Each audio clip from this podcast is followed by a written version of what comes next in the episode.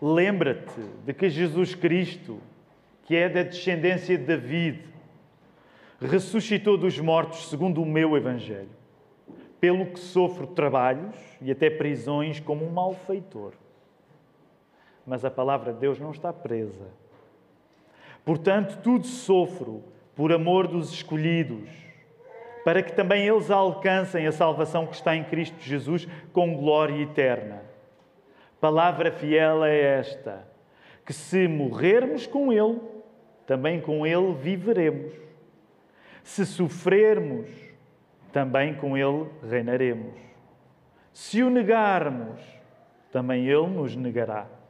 Se formos infiéis, Ele permanece fiel. Não pode negar-se a si mesmo. Traz estas coisas à memória, ordenando-lhes diante do Senhor que não tenham contendas de palavras, que para nada aproveitam e são para a perversão dos ouvintes.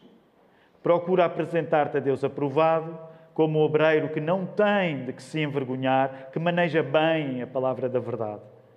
Mas evita os falatórios profanos, porque produzirão maior impiedade, e a palavra desses ruirá como gangrena entre os quais são Himeneu e Fileto, os quais se desviaram da verdade, dizendo que a ressurreição era já feita, e perverteram a fé de alguns. Todavia, o fundamento de Deus fica firme, tendo este selo: o Senhor conhece os que são seus, e qualquer que profere o nome de Cristo aparte-se da iniquidade. Ora, numa grande casa não somente há vasos de ouro e de prata, mas também de pau e de barro, uns para honra, outros, porém, para desonra. De sorte que, se alguém se purificar destas coisas, será vaso para honra, santificado e idóneo para uso do Senhor e preparado para toda a boa obra. Foge também dos desejos da mocidade e segue a justiça, a fé, o amor e a paz com os que, com um coração puro, invocam o Senhor e rejeita as questões loucas e sem instrução, sabendo que produzem contendas. E ao servo do Senhor não convém contender, mas sim ser manso para com todos, apto para ensinar, sofredor, instruído, instruindo com mansidão os que resistem, a ver se porventura Deus lhes dará arrependimento para conhecerem a verdade e tornarem a despertar, desprendendo-se dos laços do diabo em cuja vontade estão presos. Vamos voltar à palavra, queridos irmãos. Eu sei que pode agora parecer um pouco um salto emocional, mas a palavra é bom.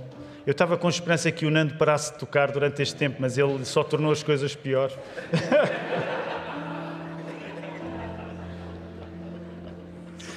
Sim mesmo, agora é até o fim. Vamos embora. Um... A mensagem que eu vos quero pregar nesta, nesta manhã eh, chama-se Vida e Morte na Boca. Vida e Morte na Boca. Não é possível nós olharmos para a fé que temos em Jesus sem compreendermos que uma consequência é a importância que os cristãos dão à palavra. Nós damos muita importância às, às palavras, no geral, quando nós somos cristãos. Um, e, e, e, o texto que nós vamos regressar de seguida a ele um, é um texto que coloca a importância da palavra e das palavras de um modo bem radical. Podemos dizer, depois de termos lido este texto, que vivemos e morremos pelas nossas palavras. Vivemos e morremos pelas nossas palavras. Nós trazemos vida ou morte na boca. O texto vai afirmar isso. Logo a pergunta é: nós que encontramos vida e nova, vida nova em Jesus, como é que nós fazemos e vivemos de uma maneira em que falamos Cristo a todo o tempo? Em que, ao invés de trazermos morte na boca, nós trazemos Cristo o tempo inteiro falamos vida o tempo inteiro? Essa é a grande pergunta que eu gostava que tu te colocasses nesta hora para voltarmos ao texto e ouvirmos como é que Deus nos vai responder esta pergunta. Vamos voltar a orar. Querido Deus, obrigado por este tempo. Obrigado porque tu sabes, temos aprendido nos últimos dois domingos em particular, Senhor, às vezes quando chegamos aqui à altura de de ouvirmos a palavra a ser pregada, o nosso coração já vai entornado.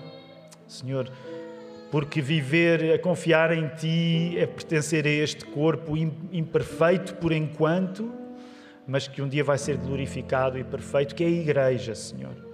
E lembramos a tristeza da semana passada, mas o consolo também, e de uma maneira especial voltamos a orar pelo Felipe, a Stefania, criança, dentro do ventre da Stefania, a pedir-te cura, a pedir-te solução.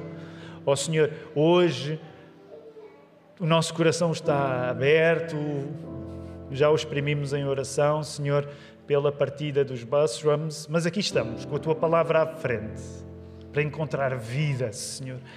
Obrigado por podermos encontrar vida na tua palavra em todos os momentos. Felicidade, tristeza, e cá estamos nós com o teu projeto para nós. Vida. Obrigado porque Jesus é vida. Senhor, nós oramos nesta hora para quem ainda não entendeu que Jesus é vida.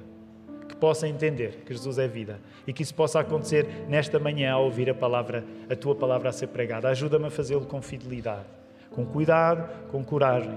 Ó oh, Senhor, para todos, que hoje, no final deste deste tempo passado de volta da tua palavra, seja o nosso coração a ser radiografado, a ser examinado, para que ele não fique igual, para que ao vermos as doenças do nosso coração, elas sejam celebradas em cura, através das coisas boas que somos chamados a dizer. Que Cristo possa morar na nossa boca. É isso que nós oramos e oramos no nome dele, em nome de Jesus. A igreja pode responder? Amém. Vamos lá à palavra. Vamos à palavra, hum, porque temos um texto longo. Eu não planeei que fosse um sermão longo, Claro que já, já, a Igreja já se apercebeu que, que, nem sempre as intenções do pregador para a adoração do sermão se cumprem um, e por isso mesmo vamos sem hesitação até ao texto bíblico e eu quero que tu gastes para já aí uns segundos, só para te voltares a, a posicionar no texto, porque já o lemos, o nosso coração já viveu várias coisas depois de termos lido o texto e é importante voltarmos ao texto agora. Portanto, volta lá e faz aí uma leitura rápida na diagonal, como nós costumamos dizer, desde o verso 8 até ao verso 26. Força, dou-te alguns segundos, ficamos em silêncio alguns segundos para voltarmos aí só uh, à palavra.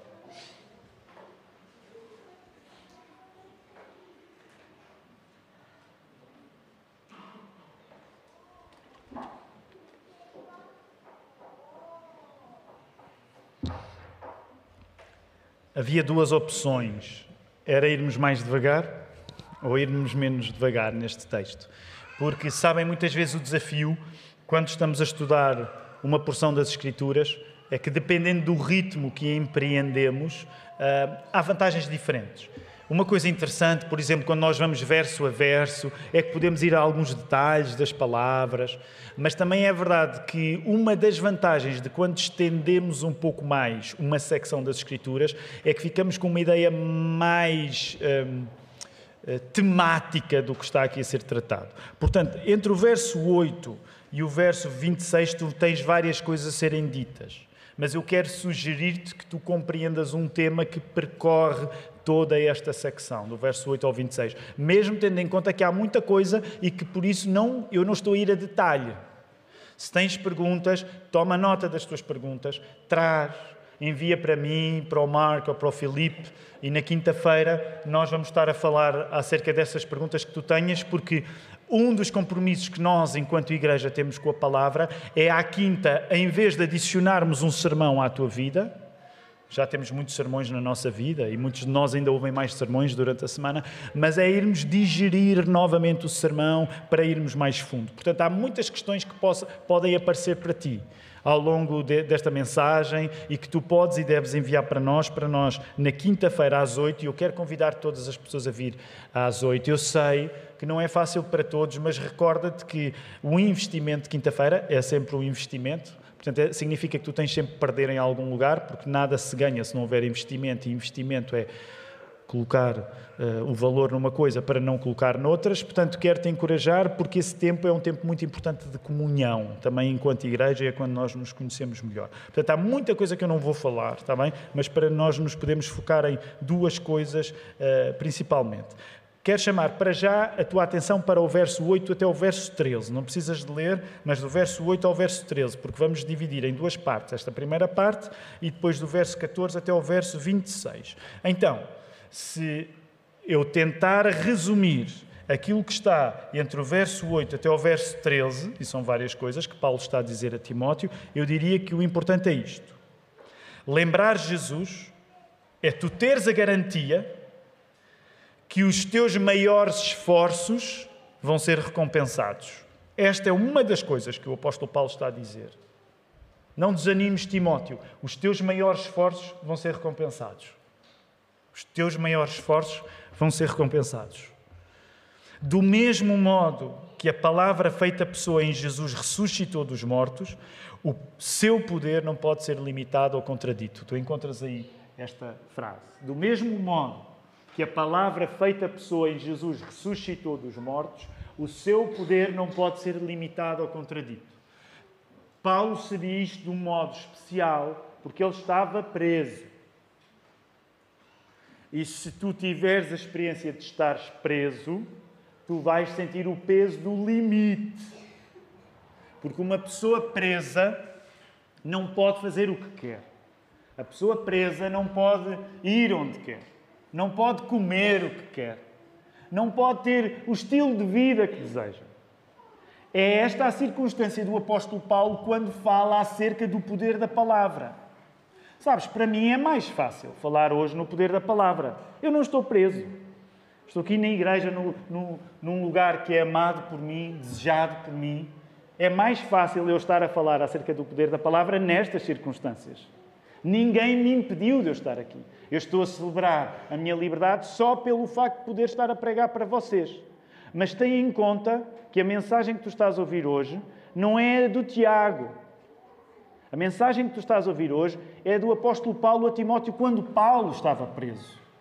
Estava no meio de algemas. Mas Paulo sabia, uma vez que a palavra criadora, Deus, Jesus se fez pessoa, morreu e ressuscitou, não há circunstâncias que possam limitar o poder dessa palavra. Eu estou preso, mas como ele diz, mas a palavra não está.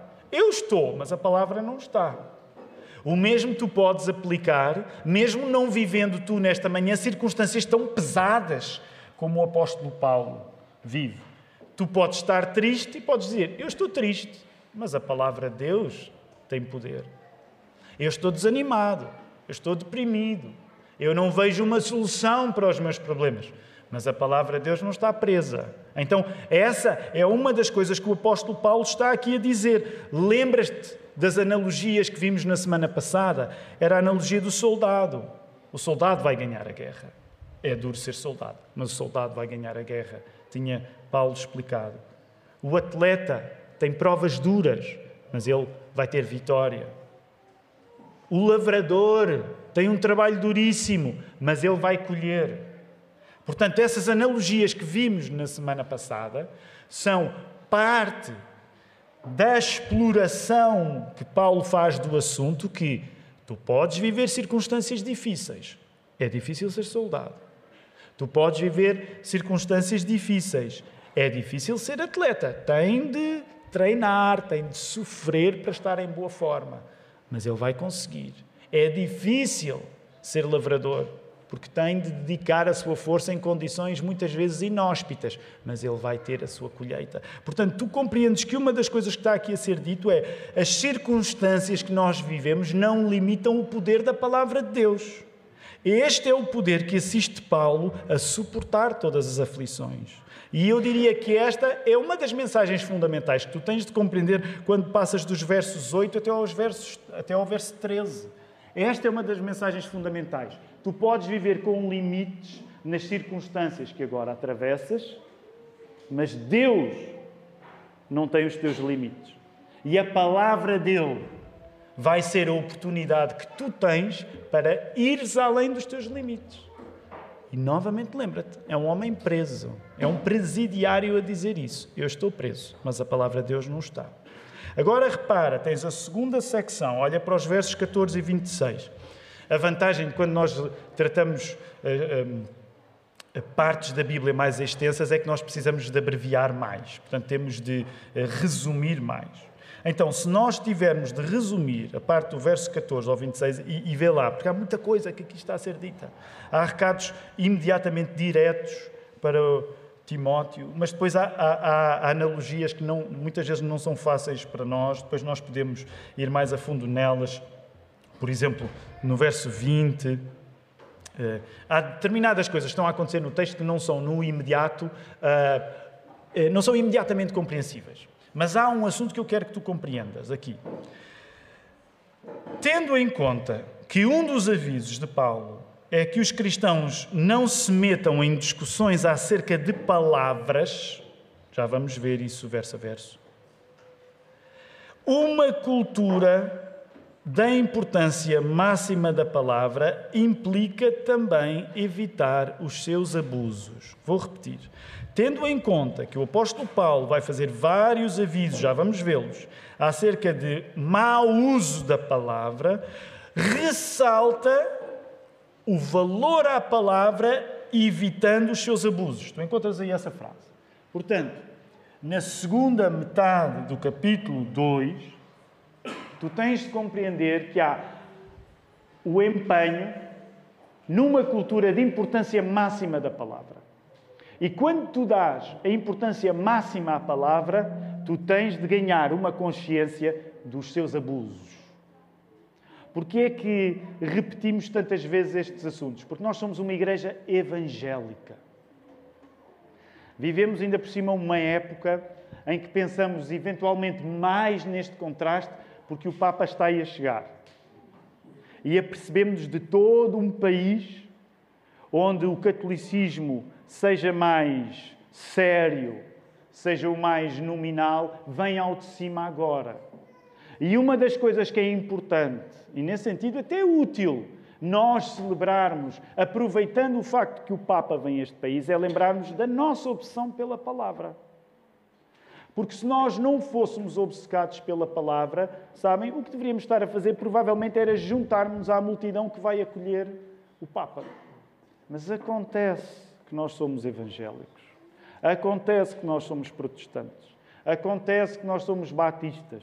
Acontece que nós somos todos os outros termos que tu achas que fazem respeito e justiça à nossa tradição. E, portanto, para nós, a centralidade da palavra é inegociável. A palavra é o nosso pão. A Bíblia está sempre no centro, porque é a Bíblia o lugar mais confiável para a igreja ser dirigida.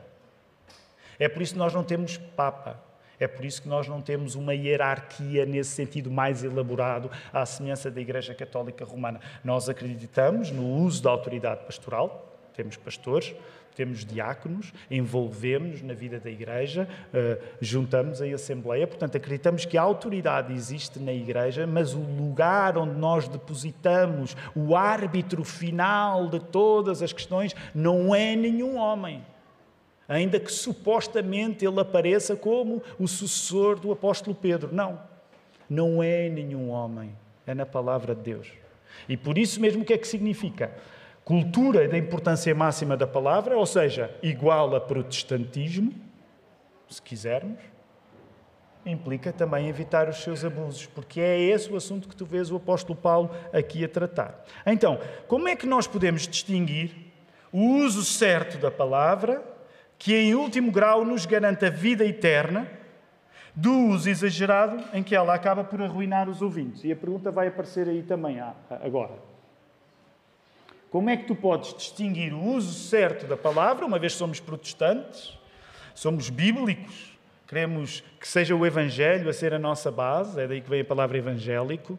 Como é que nós distinguimos essa importância máxima dada à palavra, que em último grau nos leva à vida eterna, porque Cristo é a palavra encarnada e, portanto, é essa política de confiança na palavra que nos torna cristãos. Como é que nós distinguimos essa valorização máxima da palavra do uso exagerado que ela pode ter entre nós?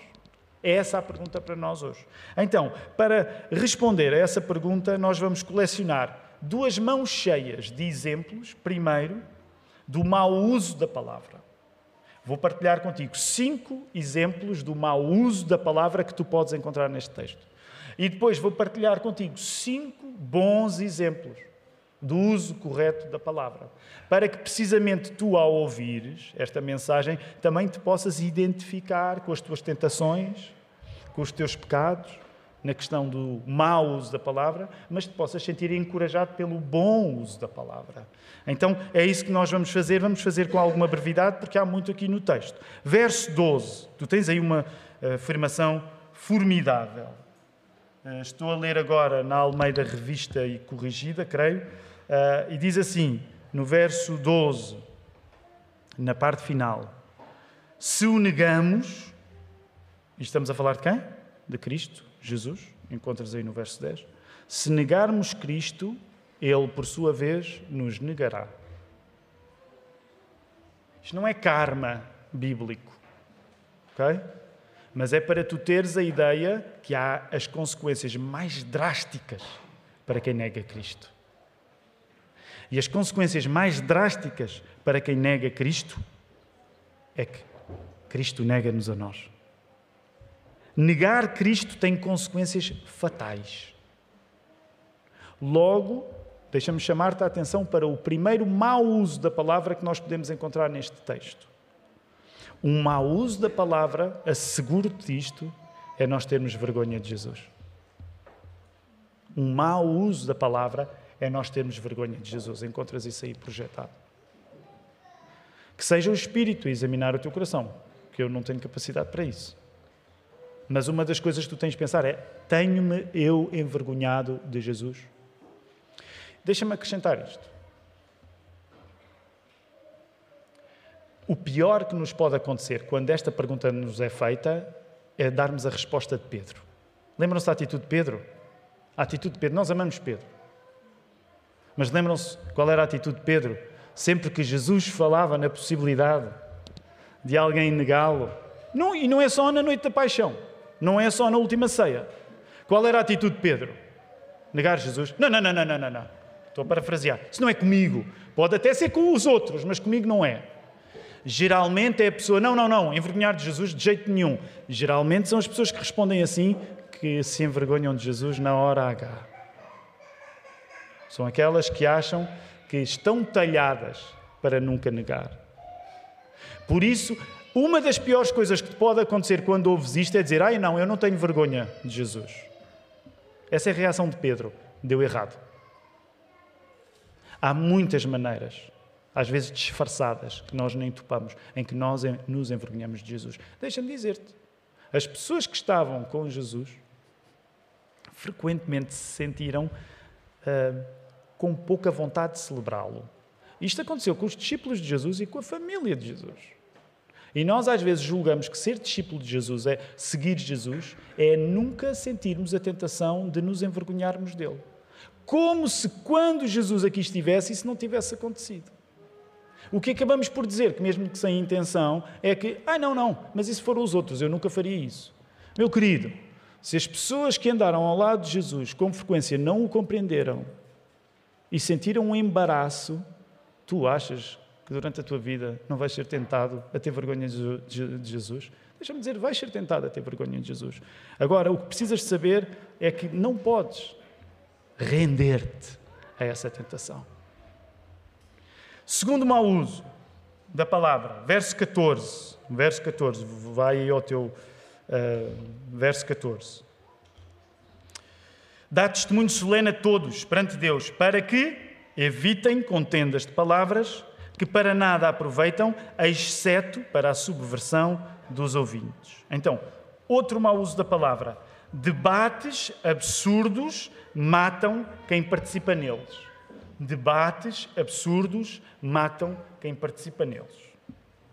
Por isso eu quero dizer um segundo mau uso da palavra é discutirmos de um modo que só vai aumentar a confusão em quem está a ouvir esse debate. Contra assim. O mau uso da palavra é discutir de um modo que aumenta a confusão em quem ouve. E aí deixa-me dizer-te, dependendo da igreja, uh, as tentações são diferentes. Deixa-me dizer-te que uma das vantagens da Lapa é também uma das suas tentações. Já ouviste esta lenga-lenga? Se estás connosco há algum tempo, já ouviste esta lenga-lenga várias vezes, porque uma das coisas que mais repetimos na igreja é que os pontos fortes não estão longe dos pontos fracos. São os mesmos. Okay? Portanto, quando tu tens uma pessoa uh, com um talento, é nesse talento que ela vai ser tentada. Portanto, quando tens uma igreja que procura uma certa característica, é nessa característica que ela vai ser tentada. Onde é que eu quero chegar com isto?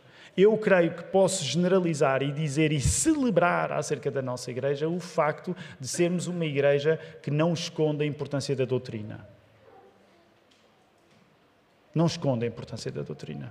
Passamos a vida a chatear, ser evangélico, ser protestante, predominância da palavra, é? essas coisas todas. Não escondemos a importância da doutrina. E, portanto, eu diria que essa é uma das coisas valiosas acerca da Lapa. Por exemplo, quando a pessoa quer fazer parte deste corpo, tem de conhecer as doutrinas que a Igreja, um, as doutrinas bíblicas.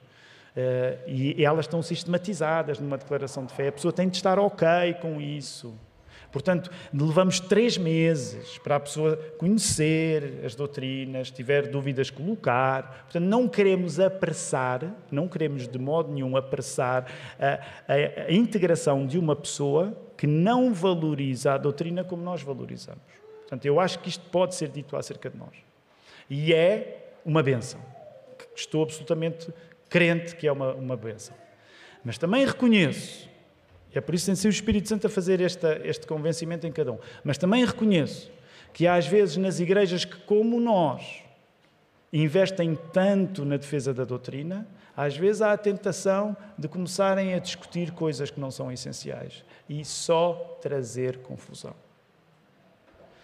Deixo essa resposta para vocês, vocês não precisam de respondê-la, mas gostava que pelo menos pensasses nisso. Se tu tivesses de pensar, às vezes, quem são os cristãos que mais se metem em discussões em que se inflamam tanto, às vezes acerca de coisas tão teologicamente intrincadas, provavelmente dirias: é, nós somos mais ou menos desses, que às vezes nos corre mal. Começamos a discutir, a discutir uma coisa muito intrincada e de repente não nos apercebemos que, com todo o empenho e paixão que temos pela palavra, estamos a discutir de um modo que só provoca confusão para quem está a ouvir. E, portanto, é uma coisa que nós temos que pensar. Terceira, terceiro mau uso da palavra, verso 16. Olha aí o verso 16. Paulo a dizer a Timóteo: Evita igualmente os falatórios inúteis e profanos, pois os que deles usam passarão a impiedade ainda maior. Então, há uma coisa que o apóstolo Paulo está a dizer a Timóteo. Paulo era um pastor, Timóteo era outro. Então, acho que é possível dizer a partir desta ordem que pregadores não devem ser palradores. Pregadores não devem ser palradores. E às vezes há essa tentação. Pregadores não devem ser palradores. Contra mim falo. Muitos pregadores são por natureza. Não, por exemplo, essa é uma coisa boa também, até eh, de quando há uma equipa pastoral. Os pastores nunca são todos iguais. Nós, nos nossos, os, nossos, os três que nós somos, nós não somos iguais. Temos características diferentes. Mas tenho de admitir, e agora falo por mim, não estou a falar nem pelo Filipe nem pelo Mark, mas para muitos pregadores facilmente se tornam palradores, porque falam muito, são pessoas de muitas palavras. É? E, e nesse sentido, valorizar a palavra vem junto com haver alguma poupança da palavra. Porquê? Porque o mau uso da palavra pode, aos olhos do verso 16, proporcionar falta de santidade. Okay? O mau uso da palavra pode proporcionar falta de santidade. Porquê? Porque com tanto falatório desnecessário, como diz o verso 16, haverá algumas pessoas que vão passar a serem mais ímpias ainda. Portanto, cuidado com as discussões em que te metes. Porque, em último grau, por muito bem intencionada que seja a tua vontade ao teres algumas discussões, há pessoas que vão perder santidade quando se envolvem nessas discussões. E tu sabes, isto não é só para pastores agora. Isto não é só para pastores. Porque tu sabes, às vezes há discussões, as redes facilitam, ainda a semana passada falámos acerca da importância e dos perigos das redes. Quantas discussões é que tu já não tiveste na internet? Quem não respondas. Mas quantas discussões é que tu já, já não tiveste na internet das quais te arrependeste? E disseste, Aliás, alguns de vocês até já foram e já apagaram Pagaram do livro da vida essa discussão, não é?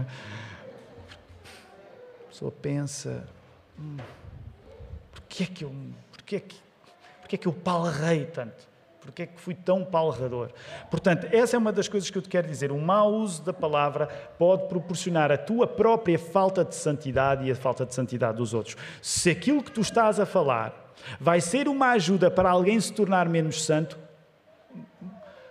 com o espírito de bênção, deixa-me dizer, cala-te. Se aquilo que tu vais dizer vai ser uma oportunidade, ou vais facilitar a vida a alguém para perder santidade, Fica calado, não vale a pena. Quarto mau uso da palavra, versos 17 e 18. A linguagem deles corrói como cancro, entre os quais se incluem Himeneu e Fileto. Estes desviaram-se da verdade, asseverando que a ressurreição já se realizou e estão a perverter a fé de alguns. Ir além do que a Bíblia diz pode ser devastador. Estes homens estavam a ir além do que a Bíblia dizia. É óbvio que alguém pode dizer, então, mas o Novo Testamento ainda não estava escrito para eles, é verdade. Mas já estava escrito o Velho Testamento e já havia um testemunho apostólico na altura. E estes homens estavam a ir a um lugar onde não havia terreno seguro das Escrituras para ir. Neste caso era dizer que a ressurreição já tinha acontecido. Reparem bem o delírio desta doutrina. E o pior que acontece é que o delírio desta doutrina está, como diz o final do verso 18, a perverter a fé a alguns. O mau uso da palavra mete-se em doutrinas especulativas que corroem quem as abraça. Encontras essa frase aí também. O mau uso da palavra mete-se em doutrinas especulativas que vão corroer quem abraça essas doutrinas. Cuidado. Quinto e último mau uso da palavra Verso 23, olha o teu verso 23. Novamente, pastor Paulo a dizer ao pastor Timóteo: Pastor Timóteo, repela as questões insensatas e absurdas, pois sabes que só engendram contendas. Há separações trágicas a nascer da estupidez de discutir qualquer coisa. Há separações trágicas a nascerem da estupidez de discutir qualquer coisa. Tu, quando discutes qualquer coisa, vais ter um dom muito triste de separar pessoas. E aí não é a boa separação do discernimento, é a má separação da falta de discernimento. Porque com frequência nós dizemos que o discernimento é guiado pela palavra, tu saberes distinguir uma coisa da outra, o mal do bem. Mas o mau discernimento é não sendo guiado pela palavra, tu separar gente que devia estar junta. E há muita discussão absurda que está a separar gente que devia estar junta. Um mau uso da palavra passa da falta de discernimento de uns para a zanga de muitos mais. Encontras aí essa frase. Um mau uso da palavra passa da falta de discernimento de uns para a zanga de muitos mais. Vamos colecionar agora bons exemplos. A Bíblia dá-nos maus exemplos, mas graças a Deus dá-nos bons exemplos também. Então, vamos colecionar os bons exemplos do uso da palavra. Verso 9. Já te mencionei este verso nesta manhã, deixa-me voltar a ler. O apóstolo Paulo está a dizer, ainda no verso 8: Lembra-te de Jesus Cristo ressuscitado entre os mortos, descendente de David, segundo o meu evangelho, pelo qual estou a sofrer. Eu estou a sofrer por causa do Evangelho. Estou a sofrer o quê? Estou a sofrer até algemas. Como quem? Como um malfeitor. O quadro está negro para Paulo. À custa de ele ser fiel ao Evangelho, ele está preso. E está preso a sofrer como um bandido. Então, ele está a sofrer como um bandido, mas há aí uma palavra adversativa que é maravilhosa. Contudo, a palavra de Deus não está algemada, como te disse há pouco. Eu posso estar preso, mas a palavra de Deus não está presa. O que é que isto significa? O sofrimento por causa de falarmos do Evangelho pode e deve ser simultâneo à demonstração do seu poder. É paradoxal. Mas o sofrimento que tu podes atravessar por falares de Cristo pode e deve ser simultâneo à demonstração do poder desse Evangelho. Claro que nós preferíamos que o Evangelho brilhasse na nossa vida sem nós sofrermos. É? Se Deus te fizesse a pergunta: o que é que preferes? que o poder da minha palavra brilhe na tua vida através do sofrimento ou que o poder da minha palavra brilhe sem ser pelo sofrimento.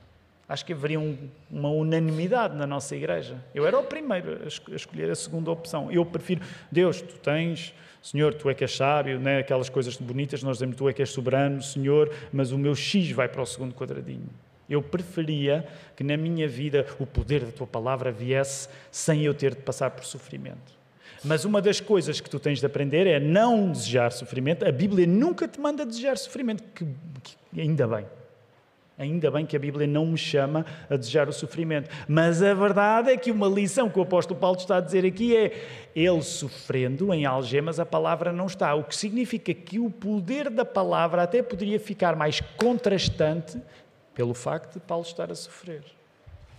Deixa-me ser cuidadoso e aplicar isto na, na vida da nossa igreja quero ser cuidadoso, não, não tinha planeado, mas, mas creio que é, é, é uma estrada que, que, que a palavra abre para nós. Quando nós passamos por circunstâncias difíceis, e nessas circunstâncias difíceis, ao acreditarmos em Deus, sofremos, nós mostramos às pessoas à nossa volta uma qualidade da nossa fé que não seria tão visível se nós não estivéssemos a sofrer. E quero ser cuidadoso ao dizer isto, mas também é isto que está em causa na necessidade de nós nos ajudarmos uns aos outros. Orámos hoje pela família Busrum, orámos a semana passada pelo Felipe e pela Stephanie, de modos diferentes, em circunstâncias muito diferentes, ok? Mas em circunstâncias muito diferentes, ambas as famílias se preparam para viver coisas difíceis que por elas não viveriam da mesma maneira.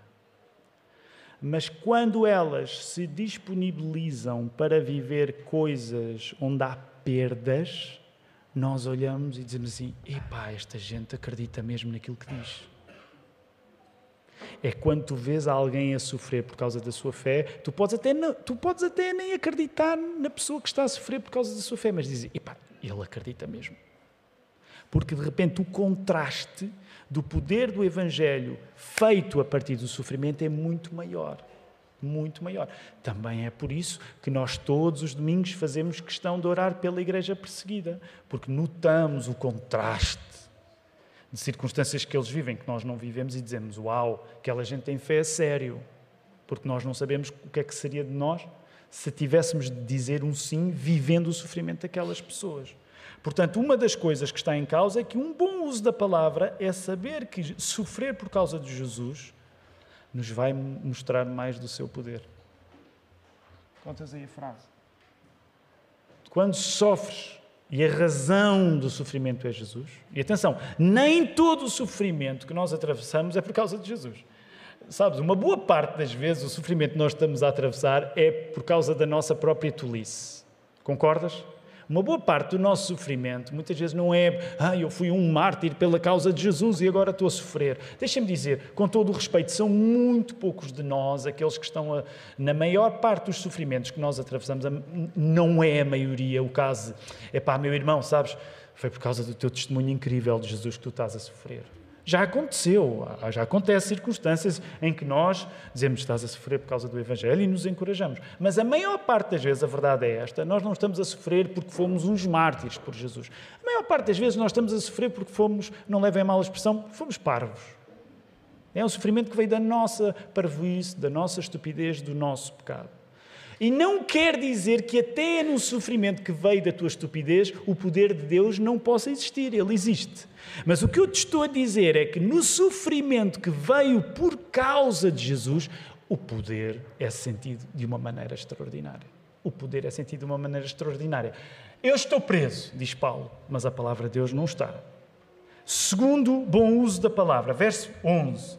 Leia o teu verso 11. Fiel é esta palavra. Se já morremos com Ele, também viveremos com Ele. Se já morremos com Ele, também viveremos com Ele. Falar na vida que existe em morrer com Jesus. Repara, novamente, um paradoxo. Falar na vida que existe em morrer com Jesus merece toda a nossa confiança. De facto, se tu queres ser sério, tu não podes negar às pessoas que confiar em Jesus implica um tipo de morte. Implica. Daí vem a palavra mortificação. É? O Marco, com frequência, costuma dizer isto, que é uma frase que eu fixei há uns anos, de o ouvir a dizer. Muitas vezes, mais do que ter medo de morrer, a morte física, nós temos medo de morrer todos os dias para Jesus. A mortificação, a morte espiritual. E quando tu queres ser sério com a tua fé, tu tens de saber que viver com Jesus hoje implica pequenas mortes hoje. Viver com Jesus amanhã implica pequenas mortes amanhã, porque é o caminho do paradoxo que o Evangelho nos chama. Portanto, falar na vida que existe em morrer com Jesus pode não ser uma coisa uh, apelativa, mas é uma coisa confiável. Por isso, segundo bom uso da palavra, um bom uso da palavra é confiar que encontraremos vida naquilo que os outros veem como morte. Tu sabes que estás a usar a palavra bem quando tu confias, quando tu encontras vida naquilo que os outros julgam que é morte. É por isso que muitas vezes nós cristãos, quando damos o testemunho da nossa fé, as pessoas vão reagir com estranheza. Ai, eu não era capaz de fazer isso. Ai, mas, mas estás a perder se fazes isso. E nós, paradoxalmente, sabemos que, está, que nos está dado o poder que nos está dado o poder sobrenaturalmente de naquilo que os outros veem morte, nós temos vida. É isso que está em causa. Portanto, não estranhes que os outros te estranhem. Os outros muitas vezes vão achar que a tua vida é uma procissão funerária. Não estranhes que os outros te estranhem. Mas tu, guiado por estas palavras, tu sabes que vais encontrar vida no lugar onde os outros encontram morte. Um bom uso da palavra é por isso confiar que vida existe onde os outros julgam que chegaram a um cemitério. E deixa-me só ainda terminar este ponto fazendo uma analogia, mesmo em relação, usando este exemplo dos cemitérios e dos funerais. Claro que, de um modo geral, ninguém gosta de ir a um funeral. Mas se, se, se, tu me perguntares qual é uma das oportunidades mais flagrantes de tu partilhares a tua fé, eu terei sempre de dizer um funeral. Eu terei sempre de dizer um funeral. Claro que há tristeza envolvida e quando são pessoas que nos são próximas, há muita tristeza envolvida. Claro que sim. Mas tu, num funeral cristão, continua a ser uma coisa, é quase como se fosse uma. Um, um motim contra o poder das trevas. Porque é verdade que tu encontras o corpo da pessoa que morreu fisicamente, mas tu celebras o facto de aquele não ser o fim. Portanto, este contraste de naquilo que os outros encontram só a morte, nós encontrarmos vida, é muito importante. E por isso, permite-me uma parte, não tens até de concordar comigo, mas deixa-me dizer nós cristãos, numa época em que as pessoas cada vez mais têm dificuldades de ir a funerais, nós precisamos de ir a funerais. Eu não estou a dizer para tu seres um, um, funeral crasher, ok? Que vais agora ali para o cemitério dos prazeres e entras na primeira e, e faz um, dois, três e choras por toda a gente. Não é isso que eu te estou a dizer, ok? Mas numa sociedade que deixou de saber o que fazer quando faz um funeral, o facto do cristão estar lá e de não ter naquele momento de morte o fim de todas as coisas, mas pelo contrário, uma esperança da alegria é um contraste precioso nos nossos dias. Por isso, permite-me dizer-te: não percas a oportunidade de ir a um funeral. É um testemunho importantíssimo para uma sociedade que passou a ter medo de funerais, que não sabe sequer o que há de fazer. E termino este exemplo dizendo: eu não estou há tantos anos assim no ministério, já é mais do que uma década, ok? Perto de duas. Mas uma das coisas que eu te posso assegurar é que em 20 anos tu notas tu notas uma, uma, um completo desconforto no momento de alguém estar no funeral. As próprias pessoas deixaram de saber o que é que se faz, como se faz, querem expirar o mais rápido possível. É impressionante, porque nesse aspecto, hoje os pastores, quando celebram um funeral, eles têm de estar a ensinar as pessoas o que um funeral é. Porque estamos todos apavorados com a morte. Todos apavorados com a morte. Quando todos sabemos, meu querido, a menos que Jesus volte, todos vamos passar por ela. Todos vamos passar por ela. Temos uma oportunidade única de testemunho ao acreditarmos que há vida onde os outros só veem morte. E isso é um bom uso da palavra. Rápido, vamos. Terceiro exemplo, verso 15. Verso 15. Timóteo, diz Paulo, procura apresentar-te a Deus aprovado como obreiro que não tem de que se envergonhar, que maneja bem a palavra da verdade. Não ter vergonha de Deus implica saber manejar a sua palavra. Não ter vergonha de Deus, não ter vergonha de Jesus, implica tu saberes usar a tua Bíblia. Um bom uso da palavra é perder a vergonha e nos dedicarmos seriamente à Bíblia. Eu creio que às vezes nós nos envergonhamos de nos dedicarmos à Bíblia, mas nós temos de perder a vergonha. Nós temos de perder a vergonha de estudar a Bíblia, ler a Bíblia, de investirmos. É verdade, tu podes dizer, ah, mas isto é para um pastor, a conversa entre pastores. Sim e não. É verdade que é uma conversa entre pastores. Está dentro das cartas chamadas pastorais. Mas este é um princípio para toda a igreja. Tu tens de saber manejar a tua Bíblia. Deixem-me ser mauzinho convosco. Ninguém vai levantar a mão. Ah, alguns de vocês nunca leram a Bíblia toda. Eu fico sempre espantado. Há, pessoas que, há, alguns de vocês são crentes e nunca leram a Bíblia toda. Se tu nunca leste a Bíblia toda, tu és terreno para um qualquer vigarista. Tu nunca leste a Bíblia toda. Tu tens, compraste o equipamento e não, não, nem sequer deste uma vista de olhos decente no manual de instruções. Tu este, é por isso que há evangélicos a serem enganados por, por bandidos. Por aí andam, é óbvio, eles não leem a Bíblia. Qualquer um chega oh, oh, e lá vai ele. Portanto, o mínimo que se pede é que, por favor, leia isto. Até para me fazeres companhia, porque eu tenho de ler isto todos os anos. Ao menos façam-me companhia neste sofrimento, a mim, ao Filipe e ao Marco. Ao menos junta-te ao sofrimento que é ter de ler isto. Mas não faz sentido. E nesse aspecto tens de perder a vergonha e dizer assim: isto é a minha vida. Deixa-me dizer, há alguns dos homens e das mulheres que mais me influenciaram na palavra, sem dúvida, alguns eram pastores. Bem, alguns eram pastores, alguns eram homens que eram pastores. Mas muita gente que se tornou absolutamente uh, transformadora na minha vida não eram pastores. Eram homens e mulheres que amavam a palavra de Deus e sabiam Sabiam de uma maneira que estão a ver aqueles crentes que às vezes envergonham os pastores, que dizem logo os textos e por aí fora. Eu fui uh, muito abençoado por algumas pessoas assim na minha vida e, portanto, não eram pastores, não estavam ao abrigo da sua profissão. Quarto aspecto, verso 19: bom uso da palavra. Entretanto, o firme fundamento de Deus permanece, tendo este selo: o Senhor conhece os que lhe pertencem. E mais, aparte-se da injustiça todo aquele que professa o nome do Senhor. Neste caso, o uso da palavra tem a ver com professar o nome de Deus. Não faz sentido falar em Deus e não procurar ser justo como Ele é. Logo, um bom uso da palavra é termos consciência que invocar o nome de Deus é um compromisso com a justiça. Invocar o nome de Deus é tu teres um compromisso com o que é justo e procurares aquilo que é justo. Não é uma teoria. Não é uma relação com um livro como um erudito que se especializou num assunto de estudo. Não, é uma busca pela justiça. Quanto mais tu amas a palavra de Deus, mais ligado tu ficas à justiça que Deus procura mais tu procuras a justiça de Deus. E todas as outras coisas, como o Senhor nos ensinou, nos são acrescentadas.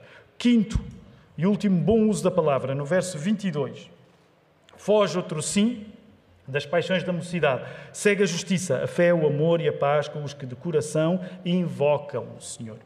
E aqui o verbo invocar é o segredo, no sentido de usam palavras para clamar por Deus. Invocar Deus é um exercício de nós olharmos para as nossas intenções. Porque se tu, só isto estava um sermão aqui no verso 22, mas se tu reparares, o apóstolo Paulo está a dizer: foge das paixões da juventude, segue a justiça, a fé, o amor e a paz com que de coração puro invocam o Senhor. O que isto significa é que a pessoa que usa bem a palavra faz da palavra de Deus uma radiografia do seu coração. Um bom uso da palavra é termos um alfabeto para o pior que existe não é aí dentro nos vossos corações, é cá dentro no meu coração. E deixa-me dizer-te isto: é uma contradição pessoas que falam muito de Bíblia e que não têm alfabeto para as suas fraquezas e tentações. E às vezes, isto tenta-nos tanto.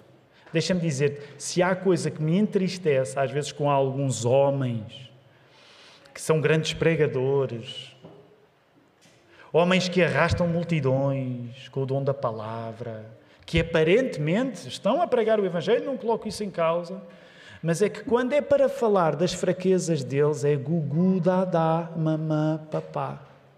Não têm alfabeto para saber quais são as paixões de que se têm de afastar. Às vezes a gente com, com crentes de décadas perguntamos: Olha, qual é a tua tentação? Eles, eles nunca deram nomes aos animais, não sabem distinguir um cão de um gato na vida interior deles. Portanto, quando tu usas a palavra da maneira certa, tu ganhas alfabeto para o pior que existe em ti. Novamente, passamos a vida a repetir isto. Tu não ficas à espera que alguém venha de fora a dizer tu tens este problema. Às vezes é preciso. Às vezes Deus vai fazer isso. E alguém te vai dizer uma coisa que tu vais ficar admirado contigo próprio. Mas quando tu usas bem a palavra de Deus, tu já ganhaste alfabeto para as tuas próprias necessidades. E por isso tu tens um dicionário que dá nomes às tuas fraquezas. Tu precisas disso. Vamos terminar. Como povo de Cristo, nós somos chamados a usar bem a palavra. Porquê? Porque usar bem a palavra é também demonstrar a vida nova que ela nos dá. Tu, quando usas bem a palavra, tu estás a demonstrar a vida nova que Jesus, o Verbo encarnado, te deu. Repara, volta a lembrar-te, passamos a vida a repetir isto. Todas as pessoas que aqui estão só estão aqui porque foram criadas através do poder do Verbo. Porque o Verbo estava com Deus e o Verbo era Deus, e sem o Verbo nada do que haveria existe. João 1,3. Tu podes não ser crente em Jesus, mas tens de aceitar a nossa convicção. Tu só existes porque foste criado pela palavra. Portanto, quer tu queiras, quer não, tu já és uma criatura da palavra. Tu podes não afirmar a palavra, e se não afirmares a palavra, a palavra vai te negar a ti. Mas tu já és filho da palavra, porque foi o Verbo que criou todas as coisas. Não há nada no mundo que não tenha sido criado pelo Verbo, que se fez carne em Jesus. Portanto, segue a lógica do raciocínio. Pessoas que foram criadas pela palavra nascendo, foram recriadas pela palavra nascendo de novo. É o símbolo do batismo.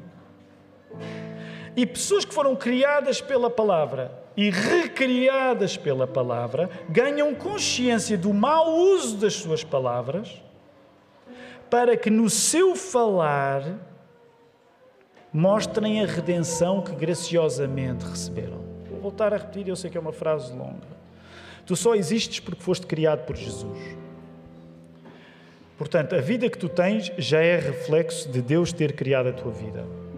Mas essa vida precisou de ser recriada quando tu te converteste e nasceste novo. Portanto, tu foste criado pela palavra, mas precisaste ser recriado pela palavra. Agora, quando tu foste criado pela palavra e recriado pela palavra, tu vais valorizar muitas palavras que tu dizes. E vais valorizar as palavras que tu dizes, porque, consoante a maneira como tu falas, tu vais conseguir demonstrar aos outros a redenção que recebeste de Jesus. Falar bem nesse sentido, é celebrar a vida que Jesus nos dá. Não tomes, por favor, este sermão como uma conferência. Ah, gostei daquelas ideias. Mas toma esta mensagem como a oportunidade de confiares num poder que Deus te dá até quando o poder é tudo o que tu não sentes.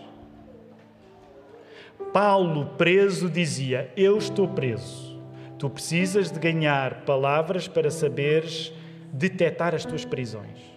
Uma coisa que eu te quero recomendar nesta manhã, tu precisas dar palavras para reconhecer as tuas prisões. Graças a Deus tu não estás preso na prisão, mas tu tens coisas que te aprisionam. Lembras-te da questão das redes. Tu precisas dar palavras. Senhor, ajuda-me a dar palavras às prisões que eu vivo para eu saber que a minha vida não é apenas a consequência das minhas prisões, mas a minha vida é baseada no poder da palavra que vai além das minhas prisões. Eu estou preso, mas a palavra não está presa. Eu estou limitado, mas Jesus não está limitado. Eu não sou Jesus, mas eu tenho Jesus comigo. E é por isso que nós queremos louvá-lo. Vamos ficar de pé, vamos usar as nossas vozes para louvar o nosso Deus.